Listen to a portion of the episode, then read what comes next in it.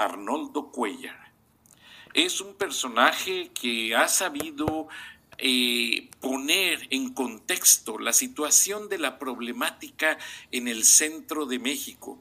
Yo sé que en Dalton, por los mensajes Dalton, Georgia, en Gainesville, en San José, California, en Idaho, porque recibo sus mensajes. Hay mucho hermano guanajuatense. Bueno, ¿saben una cosa? Precisamente gracias a esos mensajes, que muchos no los he podido contestar, me disculpo, la respuesta fue pensar un poco y decir, bueno, les voy a traer a alguien de Guanajuato que nos ponga en perspectiva la situación sobre qué está pasando. Amigos guanajuatenses, están todos preocupados allá en los altos de Jalisco, eh, los del Bajío en la frontera con Michoacán. Yo sé, conozco sus comentarios, conozco su preocupación. Ustedes tienen a sus familias en México solas, ustedes mandan el dinero de las remesas y muchas veces se los han robado, se los han quitado, pero qué mejor que el señor Arnoldo Cuellar nos visualice la situación y cuestione a quien resulte responsable por no estar haciendo su trabajo. Buenas noches, Arnoldo. Qué gusto saludarte. Francisco, gracias, gracias por esta oportunidad de poder platicar pues, contigo, con tu audiencia muy importante en, allá en los Estados Unidos, en el estado de Georgia. Eh, mira, no sé si quieres ya que entremos en materia directamente, para no darle mayores rodeos. Eh, Tú eres el experto, Arnoldo. Eh, por favor, tienes el micrófono abierto.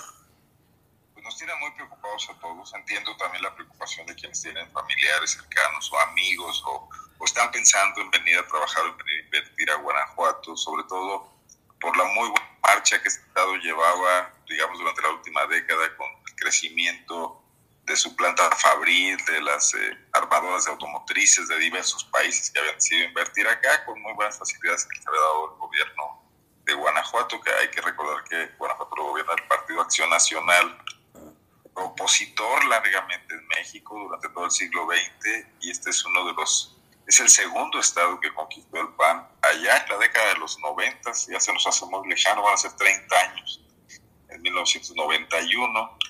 Eh, en medio de aquel PRI que agonizaba con Salinas de Gortari, que quería recuperar legitimidad.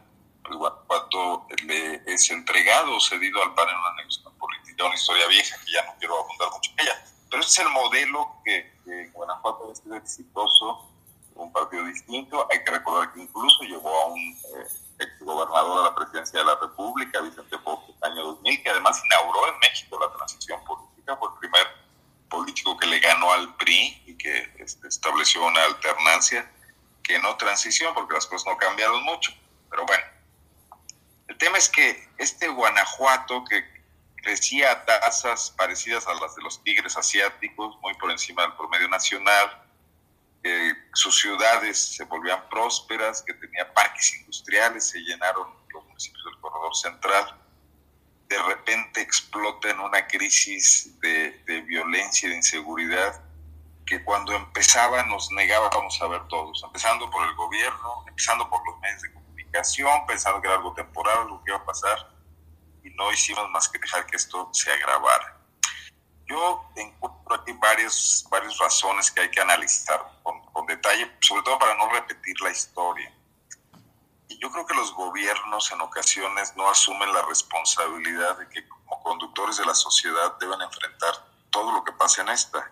Deben, eh, pues sí, aprovechar para su imagen lo que está saliendo muy bien, de lo que ellos son corresponsables, aplicar el gasto público con sentido, con programas eh, que incrementen la productividad, que mejoren la educación, que, atiendan la salud, pero también deben ver la otra parte, la parte del rezago, la parte donde el Estado no crece en forma pareja, tenemos zonas marginadas, ya no, no, solamente en aquellas zonas alejadas, rurales, quizás del norte, del noreste de Guanajuato, del sureste Pénjamo, la sierra, sino que también empiezan a crecer los cinturones de miseria en las ciudades mayores, en León, en Irapuato, en Salamanca, pues atraída por la bonanza de lugares, por la posibilidad de oferta de trabajo, no solo en las plantas, industriales, eh, Francisco, sino que esto va generando una economía y la gente necesita pues, más trabajadores de la construcción, más empleadas eh, domésticas, etcétera. La gente se mueve hacia las ciudades, pero eh, no están los políticos luego atendiendo una planeación que permita que esto vaya creciendo de una manera razonable, uniforme, equilibrada. Y tenemos estas zonas donde no hay escolaridad, donde no hay pavimentación, donde la gente vive en forma más precaria, viendo la prosperidad al lado, pero ellos no teniéndola. Yo creo que ahí hay un primer factor. Guanajuato nunca redujo sus índices de desigualdad, no obstante su prosperidad económica. También no, no está de más aquí puntuar que, pues sí tenemos eh, una gran planta industrial, pero es una planta industrial transnacional yo creo que las utilidades de Mazda o de Honda o de General Motors no se quedan en Guanajuato. Estas van a los grandes corporativos. Aquí la derrama consiste en salarios no muy buenos. Por eso estas plantas ven ventajas en instalarse en México. Eh, por eso veamos la reacción de, del electorado norteamericano, que, Trump ha sabido catalizar muy bien, de enojarse porque les quitan empleos. Empleos que vienen a, México eh, mucho más baratos ahorrándole costos a las grandes empresas. Entonces esto, esto pasó en Ciudad Juárez, pasó en Tijuana, también con otro tipo de, de maquiladoras, electrónicas, manufacturas de televisoras, de computadoras. Acá fue con la industria automotriz. Pero luego tenemos otra cosa. Eh, también el crecimiento económico genera un mercado de este tipo de comercio y, y hay que mencionarlo con todas sus letras, bares, cantinas, prostitución, drogas. Entonces, una masa asalariada con mayor poder adquisitivo que se satura toda la semana trabajando eh, sus ocho horas diarias más las dos o tres o cuatro horas de transporte para ir desde la comunidad en la que vive a la, a la fábrica. Hay que cruzar Guanajuato para ver todos estos transportes de personal. Tú lo conoces, Francisco, Guanajuato. Viene mucha de la gente que nos escucha también, que a las cinco de la mañana están levantando pasaje en Cortázar, en Villagrán, en Celaya, en, estos municipios pequeños para llevarlos a Silao, a las plantas de, de, los proveedores de la industria automotriz, de los proveedores de General Motors, de los proveedores de Volkswagen o de Pirelli o de las propias plantas. Entonces, esa gente llega el fin de semana y lo que quiere es irse a gastar el dinero, pues evadiendo su realidad, ¿no? Ha crecido mucho el consumo de drogas en Guanajuato. Ese panorama ya venía y nadie lo estaba ya genera un mal clima social. Pero todo explotó con el famoso tema del huachicol, el robo de combustibles, eh, que hoy sabemos, y gracias a investigaciones de periodistas muy importantes como Ana Pérez, era una operación de Estado en, este en, el regreso del PRI al poder con Enrique Peña Nieto, también en la época de Felipe Calderón, donde Pemex generó un comercio ilegal e informal de venta de combustible por sin factura, eh, criminal, que se canalizaba a empresas constituidas, que de esa manera ahorraban muchos costos, y que luego esto dio lugar a, la forma más extremosa de este robo, que fue la perforación de productos, que ha causado estragos, tanto por muertes de las personas que estaban cometiendo este, este ilícito como de, las gentes, lo vimos en Tlahuelilpan hace un año, que, aprovechan y cuando hay una fuga de un ducto van y llenan cubetes de gasolina, como un terrible deterioro ecológico, Francisco, porque estas fugas de combustible en medio de terrenos agrícolas altamente productivos también contaminado el subsuelo y los mantos freáticos. Es un desastre que, que aún no hemos cuantificado. ¿no? y que dio lugar a, la elevación de la violencia, porque mientras los delincuentes de cuello blanco eh, robaban adentro de las refinerías, las bandas eh, criminales armadas lo hacían en las tuberías. Y esto generaba competencias eh, entre, que es lo que hoy vemos, una guerra de cárteles en Guanajuato por estos dos mercados. Hasta el año pasado que López Obrador inició este, este combate directo al Guanajuato, el robo de combustible era un gran botín incluso con ese combate directo del gobierno actual, no está controlado todavía. Y luego el mercado del, trasiego y venta de drogas en, las ciudades de, Guanajuato, como ocurre en muchas otras del país. ahí tenemos una mezcla mortal, ¿no? Que, en buena medida sin que esto sea un análisis de un experto, analista, concienzudo, como los hay muchos en este país, ya que están tratando de desilvanar este, este enredado panorama, yo creo que ahí tenemos una primera explicación de lo que está pasando. Pero la otra está en que la autoridad dejó que esto pasara, dejó que esto corriera. Las policías municipales se corrompieron, había dinero para pagarles. Policías mal pagados que recibían una mordida, una mochada, un embute para dejar pasar, para no ver, para incluso proteger a estas bandas que extraían combustible, pues ya no pueden volver a ser los policías comunitarios a los que tú te referías hace rato un central al aire que en Guanajuato teníamos, el policía confiable de la esquina, esto ya no existe más, ¿no?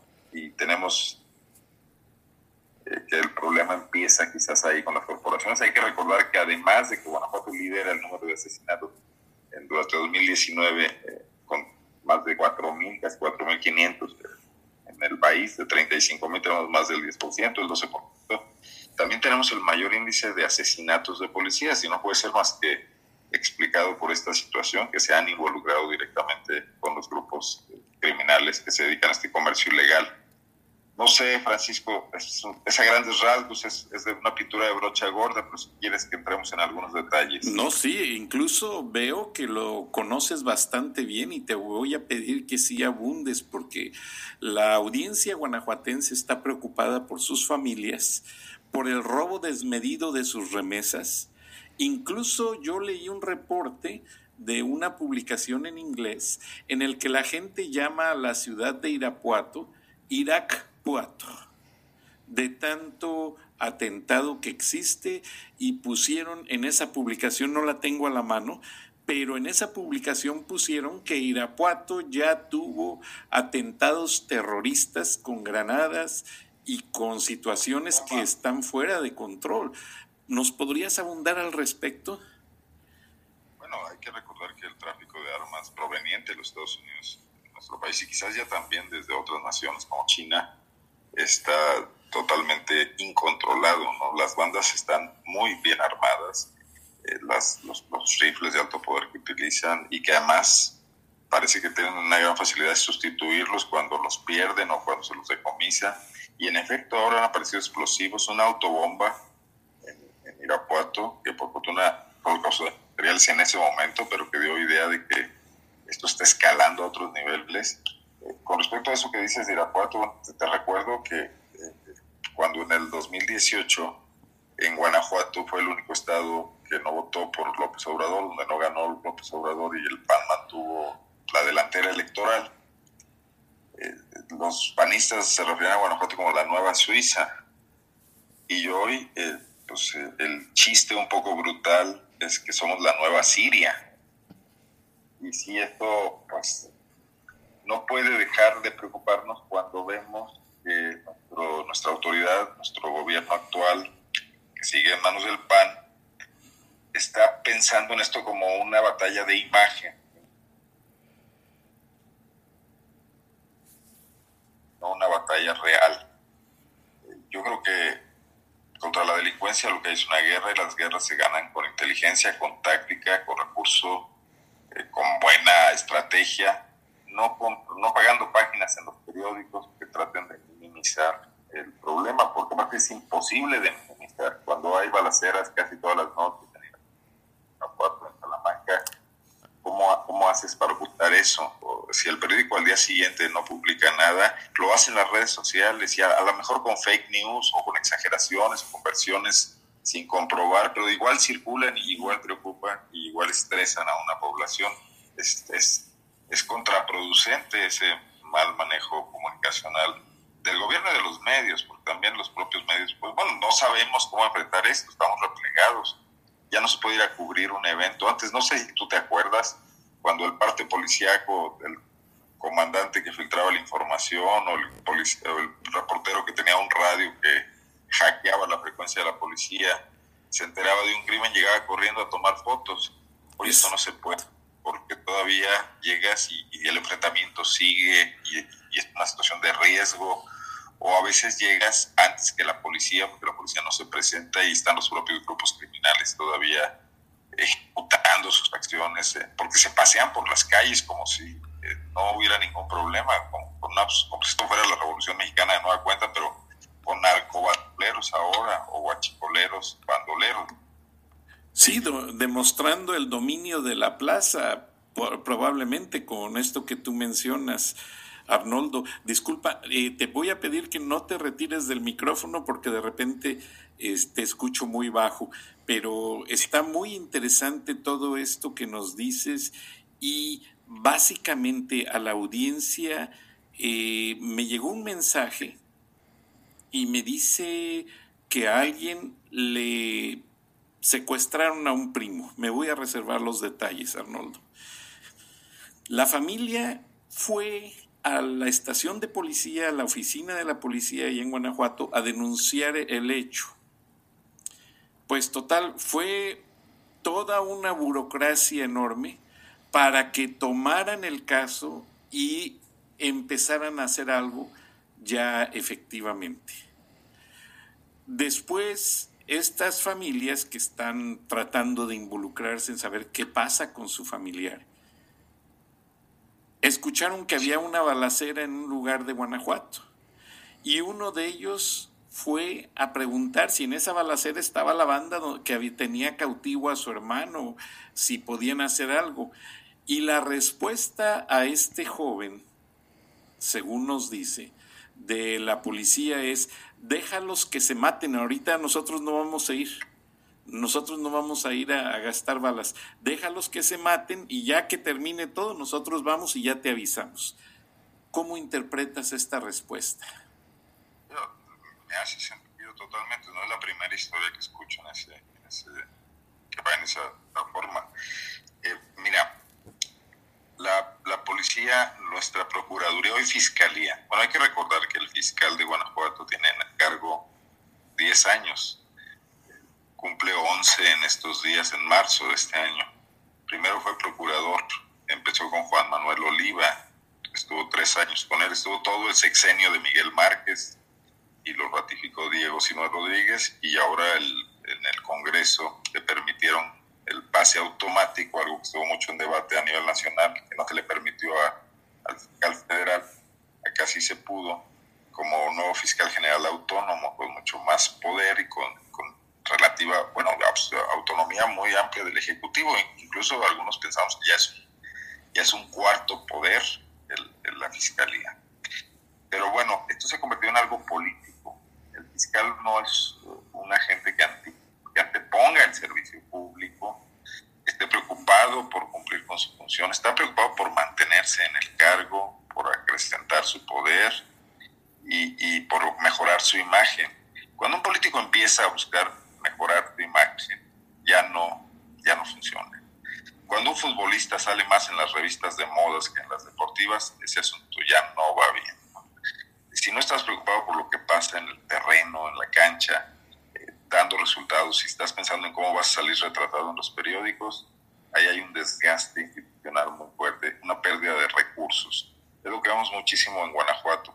Y luego tenemos este tema, eh, bueno, esto es una alusión a lo que me planteas porque eh, los ministerios públicos tienen la instrucción de no reconocer que en Guanajuato hay secuestros, hay desaparecidos, hay fosas. Esto incluso ha motivado ya que organizaciones de la sociedad civil se empiecen a constituir, como en otros estados del país, para buscar a sus desaparecidos, porque la policía no lo está haciendo. Eh, debiste enterarte que hace una semana el gobernador Luis debió atender una reunión con 60 familiares de desaparecidos, a los que se ha negado a escuchar el fiscal y a los que se han negado a atender sus mesas del Ministerio Público. Ellos ya se han organizado y han constituido una, una fuerza social, se están uniendo movimientos en otras partes del país, que hay, hay ya activismo muy antiguo sobre este tema en estados como Michoacán, como Veracruz, como Jalisco, como Sinaloa, porque se encuentran con un muro y una cerrazón a lo, a lo que se refiere la persona que escribió. Así en Guanajuato ocurren decenas de delitos diarios que no están consignados, una enorme cifra negra, porque sencillamente el Ministerio Público no levanta la, la denuncia y no se abre una carpeta de investigación. Ya con las carpetas que sí tienen y que deciden abrir, hay un enorme rezago, los casos no se están resolviendo. Bueno, si se registraran todos los asuntos sería un desastre absoluto en términos Entonces mienten en sus estadísticas. No sé si recuerdes que hubo una polémica a mediados del año pasado porque Guanajuato estaba falseando los datos de los homicidios dolosos y haciendo pasar algunos homicidios dolosos por culposos, es decir, por accidentes de tráfico, por atropellamientos, para bajar esa cifra. Eh, esto generó un escándalo a nivel nacional y fue muy cuestionado porque aparte hay diversos registros el registro de la Procuraduría es uno, pero el INEGI lleva otro registro, el propio registro civil a la hora de, las defunciones lo tiene también. Hay manera de cruzar la información y se detectó esta situación. Eh, la batalla de imagen tiene razones políticas, Francisco. Eh, el PAN está tratando de construir una oposición después del tsunami que les pasó por encima, una, una oposición a López Obrador y sus principales fichas son los gobernadores de los estados. Y Guanajuato es un estado emblemático por ser el más antiguo en manos del PAN, por ser el estado donde... Bueno, hay que recordar que aquí ganó Felipe Calderón la presidencia. O sea, los votos que perdió en todo el país, Guanajuato se los repuso. Aquellos 250 mil escasos votos con los que le ganó López Obrador en 2006, Guanajuato le dio una diferencia de, casi un millón de votos a Calderón. Entonces, Guanajuato es, sí es el corazón del movimiento panista nacional que está hoy en crisis eh, por lo que les ocurrió en, en, 2018, en la elección con Ricardo Anaya, y están tratando de reconstruirse. Entonces, eso afecta mucho la sana relación que debería haber entre un gobierno estatal y un gobierno federal. También hay que decir que López Obrador hace un gobierno muy militante y en campaña permanente entonces tenemos que las políticas públicas que deberían ir de la mano entre un Estado y la Federación para atacar un problema tan complejo o una serie de problemas tan complejos como los que llevan al crecimiento de la violencia, no están funcionando porque hay mezquindades, hay guerra de vanidades y hay guerra política en síntesis, ¿no? Este, eso también afecta mucho. El, digamos, como con la ironía, como se ha dicho en ocasiones, que mientras el crimen está muy bien organizado, los políticos están muy desorganizados y confrontados entre sí.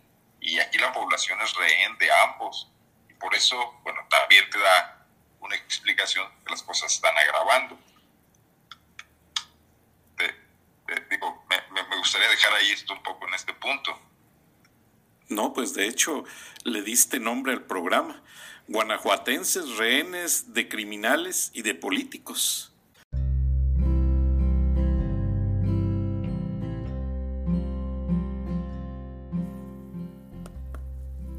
Arnoldo Cuellar. Es un personaje que ha sabido eh, poner en contexto la situación de la problemática en el centro de México. Yo sé que en Dalton, por los mensajes Dalton, Georgia, en Gainesville, en San José, California, en Idaho, porque recibo sus mensajes, hay mucho hermano guanajuatense. Bueno, ¿saben una cosa? Precisamente gracias a esos mensajes que muchos no los he podido contestar, me disculpo, la respuesta fue pensar un poco y decir, bueno, les voy a traer a alguien de Guanajuato que nos ponga en perspectiva la situación sobre qué está pasando. Amigos guanajuatenses, están todos preocupados allá en los altos de Jalisco, eh, los del Bajío en la frontera con Michoacán, yo sé, conozco sus comentarios, conozco su preocupación. Ustedes tienen a sus familias en México solas, ustedes mandan el dinero de las remesas y muchas veces se los han robado, se los han quitado. Pero qué mejor que el señor Arnoldo Cuellar nos visualice la situación y cuestione a quien resulte responsable por no estar haciendo su trabajo. Buenas noches, Arnoldo. Qué gusto saludarte. Gracias, gracias por esta oportunidad de poder platicar pues, contigo, con tu audiencia muy importante en, allá en los Estados Unidos, en el estado de Georgia. Eh, mira, no sé si quieres ya que entremos en materia directamente, para no darle mayores rodeos. Eh, Tú eres el experto, Arnoldo. Eh, por favor, tienes el micrófono abierto.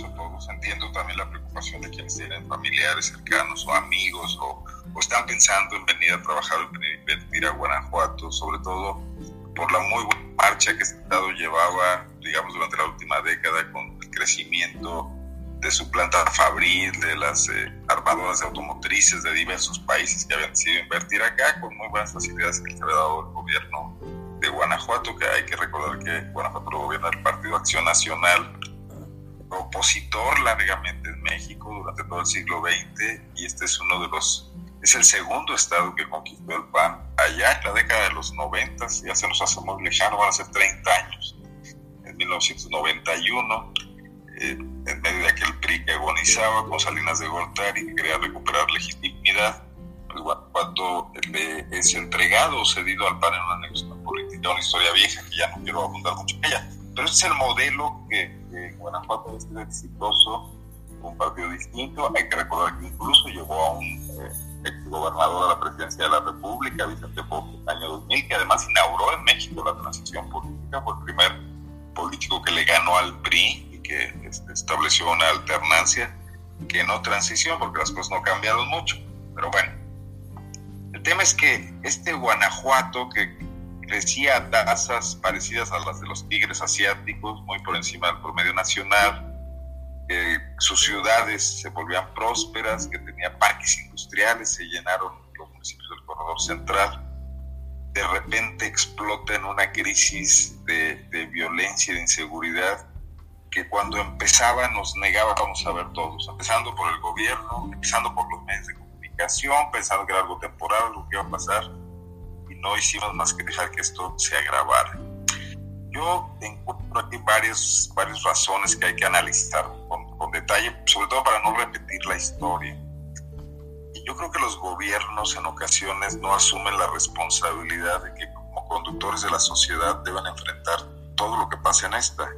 Deben, eh, pues sí, aprovechar para su imagen lo que está saliendo muy bien, de lo que ellos son corresponsables, aplicar gasto público con sentido, con programas eh, que incrementen la productividad, que mejoren la educación, que, atiendan la salud, pero también deben ver la otra parte, la parte del rezago, la parte donde el Estado no crece en forma pareja, tenemos zonas marginadas, ya no, solamente en aquellas zonas alejadas, rurales, quizás del norte, del noreste de Guanajuato, del sureste, Pénjamo, la sierra, sino que también empiezan a crecer los cinturones de miseria en las ciudades mayores, en León, en Irapuato, en Salamanca, pues atraída por la bonanza de lugares, por la posibilidad de oferta de trabajo, no solo en las plantas eh, industriales, eh, Francisco, sino que esto va generando una economía y la gente necesita pues, más trabajadores de la construcción, más empleadas eh, domésticas, etcétera.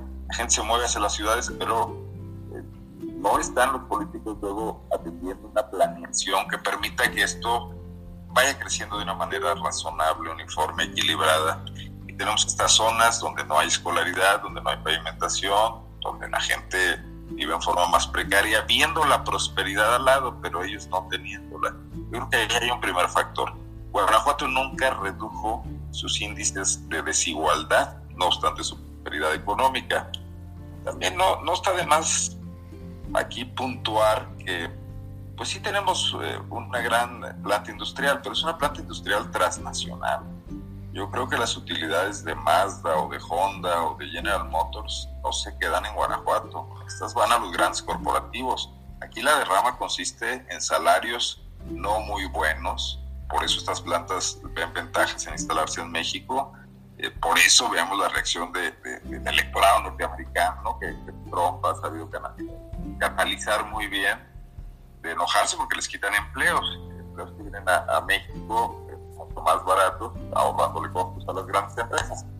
Entonces esto, esto pasó en Ciudad Juárez, pasó en Tijuana, también con otro tipo de, de maquinadoras, electrónicas, las facturas de televisoras, de computadoras. Acá fue con la industria automotriz. Pero luego tenemos otra cosa. Eh, también el crecimiento económico genera un mercado de este tipo de comercio, y, hay que mencionarlo con todas sus letras, bares, cantinas, prostitución, drogas. Entonces, una masa asalariada con mayor poder adquisitivo que se satura toda la semana trabajando eh, sus ocho horas diarias más las dos o tres o cuatro horas de transporte para ir desde la comunidad en la que vive a la, a la fábrica. Hay que cruzar Guanajuato para ver todos estos transportes de personal. Tú lo conoces, Francisco, Guanajuato. Bien, mucha de la gente que nos escucha también, que a las 5 de la mañana están levantando pasaje en Cortázar, en Villagrán, en Celaya, en, estos municipios pequeños para llevarlos a Silao, a las plantas de, de, los proveedores de la industria automotriz, de los proveedores de General Motors, de los proveedores de Volkswagen o de Pirelli o de las propias plantas. Entonces, esa gente llega el fin de semana y lo que quiere es irse a gastar el dinero, pues, evadiendo su realidad, ¿no? Ha crecido mucho el consumo de drogas en Guanajuato.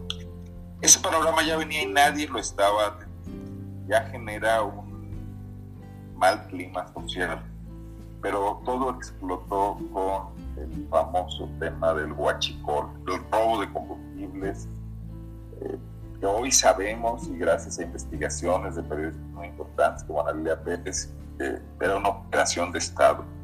En, este en, el regreso del PRI al poder con Enrique Peña Nieto, también en la época de Felipe Calderón, donde Pemex generó un comercio ilegal e informal de venta de combustible por sin factura, eh, criminal, que se canalizaba a empresas constituidas, que de esa manera ahorraban muchos costos y que luego esto dio lugar a, la forma más extremosa de este robo, que fue la perforación de ductos, que ha causado estragos, tanto por muertes de las personas mismas que estaban cometiendo este, este ilícito, como de, las gentes, y lo vimos en Tlahuelilpan hace un año, que, que aprovechan y cuando hay una fuga de un ducto van y llenan cubetes de gasolina como un terrible deterioro ecológico, Francisco, porque estas fugas de combustible en medio de terrenos agrícolas altamente productivos, también contaminados el subsuelo y los mantos freáticos. Es un desastre que, aún no hemos cuantificado y que dio lugar a, la elevación de la violencia, porque mientras los delincuentes de cuello blanco eh, robaban adentro de las refinerías, las bandas eh, criminales armadas lo hacían en las tuberías. Y esto ha generado competencias eh, entre que es lo que hoy vemos, una guerra de cárteles en Guanajuato por estos dos mercados. Hasta el año pasado, que López Obrador inició este, este combate directo al Guanajuato, el nuevo combustible era un gran botín. Incluso con ese combate directo del gobierno actual, no está controlado todavía. Y luego el mercado del, trasiego y venta de drogas en, las ciudades de, Guanajuato, como ocurre en muchas otras del país. Entonces ahí tenemos una mezcla mortal, ¿no?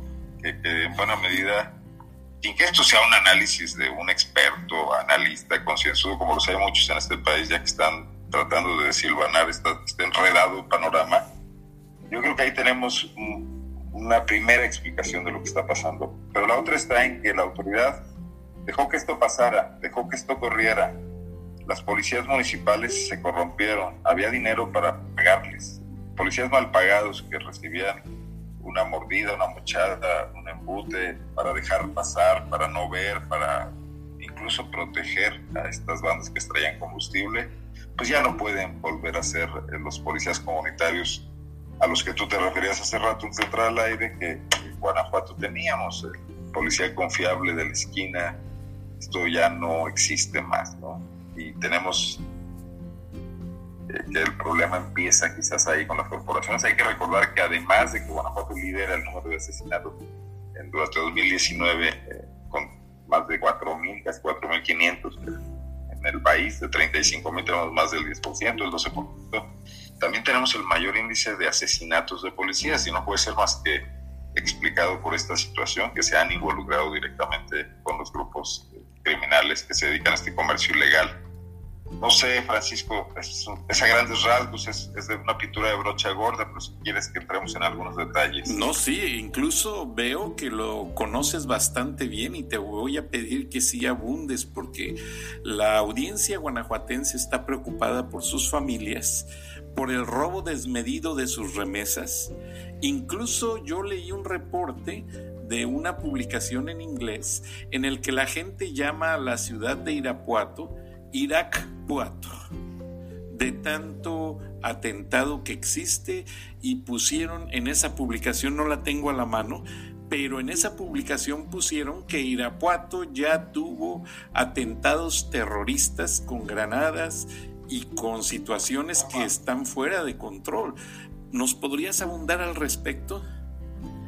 Bueno, hay que recordar que el tráfico de armas proveniente de los Estados Unidos, nuestro país y quizás ya también desde otras naciones como China, está totalmente incontrolado. ¿no? Las bandas están muy bien armadas, eh, las, los, rifles de alto poder que utilizan y que además parece que tienen una gran facilidad de sustituirlos cuando los pierden o cuando se los decomisa.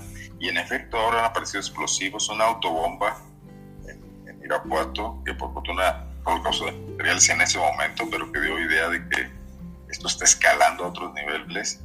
Con respecto a eso que dices de Irapuato, te recuerdo que eh, cuando en el 2018 en Guanajuato fue el único estado que no votó por López Obrador, donde no ganó López Obrador y el PAN mantuvo la delantera electoral. Eh, los panistas se refieren a Guanajuato como la nueva Suiza. Y hoy, eh, pues, eh, el chiste un poco brutal es que somos la nueva Siria. Y si esto, pues, no puede dejar de preocuparnos cuando vemos que nuestra autoridad, nuestro gobierno actual, sigue en manos del PAN, está pensando en esto como una batalla de imagen. No una batalla real. Yo creo que contra la delincuencia lo que hay es una guerra y las guerras se ganan con inteligencia, con táctica, con recurso, eh, con buena estrategia, no, no pagando páginas en los periódicos que traten de minimizar el problema, porque aparte es imposible de cuando hay balaceras casi todas las noches en la manga, ¿cómo, ¿cómo haces para ocultar eso? si el periódico al día siguiente no publica nada, lo hacen las redes sociales y a, lo mejor con fake news o con exageraciones o con versiones sin comprobar, pero igual circulan y igual preocupan y igual estresan a una población. Es, es, es contraproducente ese mal manejo comunicacional del gobierno y de los medios, porque también los propios medios, pues bueno, no sabemos cómo enfrentar esto, estamos replegados, ya no se puede ir a cubrir un evento. Antes, no sé si tú te acuerdas, cuando el parte policíaco, el comandante que filtraba la información o el, el reportero que tenía un radio que hackeaba la frecuencia de la policía, se enteraba de un crimen, llegaba corriendo a tomar fotos.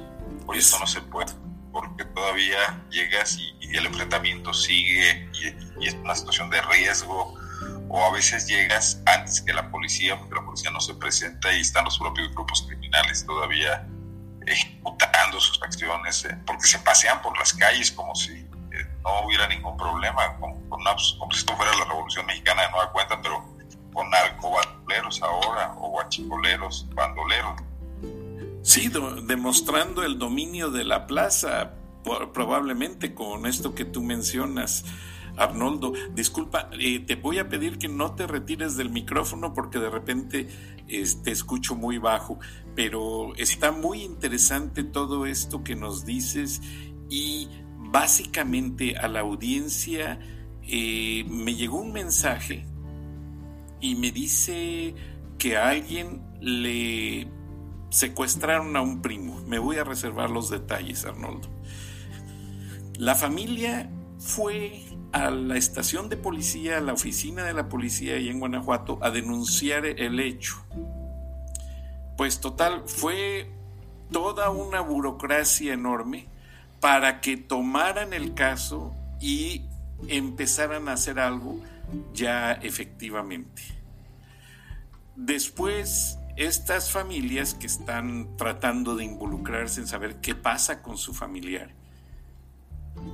escucharon que había una balacera en un lugar de Guanajuato y uno de ellos fue a preguntar si en esa balacera estaba la banda que tenía cautivo a su hermano, si podían hacer algo. Y la respuesta a este joven, según nos dice, de la policía es, déjalos que se maten, ahorita nosotros no vamos a ir nosotros no vamos a ir a, gastar balas, déjalos que se maten y ya que termine todo, nosotros vamos y ya te avisamos. ¿Cómo interpretas esta respuesta? me hace sentido totalmente, no es la primera historia que escucho en ese, que va en esa forma. Eh, la, la, policía, nuestra procuraduría y fiscalía. Bueno, hay que recordar que el fiscal de Guanajuato tiene en cargo 10 años. Cumple 11 en estos días, en marzo de este año. Primero fue procurador, empezó con Juan Manuel Oliva, estuvo tres años con él, estuvo todo el sexenio de Miguel Márquez y lo ratificó Diego Sinue Rodríguez y ahora en el Congreso le permitieron el pase automático, algo que estuvo mucho en debate a nivel nacional, que no se le permitió al fiscal federal, acá sí se pudo, como nuevo fiscal general autónomo, con mucho más poder y con, relativa, bueno, autonomía muy amplia del Ejecutivo, incluso algunos pensamos que ya es, ya es un cuarto poder en la Fiscalía. Pero bueno, esto se convirtió en algo político. El fiscal no es un agente que, que anteponga el servicio público, esté preocupado por cumplir con su función, está preocupado por mantenerse en el cargo, por acrecentar su poder y, y por mejorar su imagen. Cuando un político empieza a buscar mejorar su imagen, ya no, ya no funciona. Cuando un futbolista sale más en las revistas de modas que en las deportivas, ese asunto ya no va bien. Si no estás preocupado por lo que pasa en el terreno, en la cancha, eh, dando resultados, si estás pensando en cómo vas a salir retratado en los periódicos, ahí hay un desgaste institucional muy fuerte, una pérdida de recursos. Es lo que vemos muchísimo en Guanajuato. Y luego tenemos este tema, eh, bueno, esto es una alusión a lo que me planteas, porque los ministerios públicos tienen la instrucción de no reconocer que en Guanajuato hay secuestros, hay desaparecidos, hay fosas. Esto incluso ha motivado ya que organizaciones de la sociedad civil se empiecen a constituir, como en otros estados del país, para buscar a sus desaparecidos, porque la policía no lo está haciendo. Eh, debiste enterarte que hace una semana el gobernador Luis Sinue debió atender una reunión con 60 familiares de desaparecidos a los que se ha negado a escuchar el fiscal y a los que se han negado a atender sus mesas del Ministerio Público. Ellos ya se han organizado y han constituido una, una fuerza social. Se están uniendo movimientos en otras partes del país, que hay, hay ya activismo muy antiguo sobre este tema en estados como Michoacán, como Veracruz, como Jalisco, como Sinaloa, porque se encuentran con un muro y una cerrazón a lo, a lo que se refiere la persona que escribió Así en Guanajuato ocurren decenas de delitos diarios que no están consignados y una enorme cifra negra, porque sencillamente el Ministerio Público no levanta la, denuncia y no se abre una carpeta de investigación. Ya con las carpetas que sí tienen y que deciden abrir, hay un enorme rezago, los casos no se están resolviendo. Bueno, si se registraran todos los asuntos sería un desastre absoluto en términos políticos y de imagen para la Fiscalía. Entonces mienten en sus estadísticas. No sé si recuerdes que hubo una polémica a mediados del año pasado porque Guanajuato estaba falseando los datos de los homicidios dolosos y haciendo pasar algunos homicidios dolosos por culposos, es decir, por accidentes de tráfico, por atropellamientos, para bajar esa cifra. Eh, esto generó un escándalo a nivel nacional y fue muy cuestionado porque aparte hay diversos registros el registro de la Procuraduría es uno, pero el INEGI lleva otro registro, el propio registro civil a la hora de, las defunciones lo tiene también. Hay manera de cruzar la información y se detectó esta situación. Eh, la batalla de imagen tiene razones políticas, Francisco. Eh, el PAN está tratando de construir una oposición después del tsunami que les pasó por encima, una, una oposición a López Obrador y sus principales fichas son los gobernadores de los estados. Y Guanajuato es un estado emblemático por ser el más antiguo en manos del PAN, por ser el estado donde... Bueno, hay que recordar que aquí ganó Felipe Calderón la presidencia. De los votos que perdió en todo el país, Guanajuato se los repuso. Aquellos 250 mil escasos votos con los que le ganó López Obrador en 2006, Guanajuato le dio una diferencia de, casi un millón de votos a Calderón entonces, Guanajuato sí es el corazón del movimiento panista nacional que está hoy en crisis eh, por lo que les ocurrió en, 2018, en la elección con Ricardo Anaya, y están tratando de reconstruirse. Entonces, eso afecta mucho la sana relación que debería haber entre un gobierno estatal y un gobierno federal. También hay que decir que López Obrador hace un gobierno muy militante y en campaña permanente. Entonces tenemos que las políticas públicas que deberían ir de la mano entre un Estado y la Federación para atacar un problema tan complejo o una serie de problemas tan complejos como los que llevan al crecimiento de la violencia, no están funcionando porque hay mezquindades, hay guerra de vanidades y hay guerra política en síntesis, ¿no? Este, eso también afecta mucho. El, digamos, como con la ironía, como se ha dicho en ocasiones, que mientras el crimen está muy bien organizado, los políticos están muy desorganizados y confrontados entre sí. Y aquí la población es rehén de ambos. por eso, bueno, también te da una explicación que las cosas están agravando. digo, me gustaría dejar ahí esto un poco en este punto. No, pues de hecho le diste nombre al programa guanajuatenses rehenes de criminales y de políticos.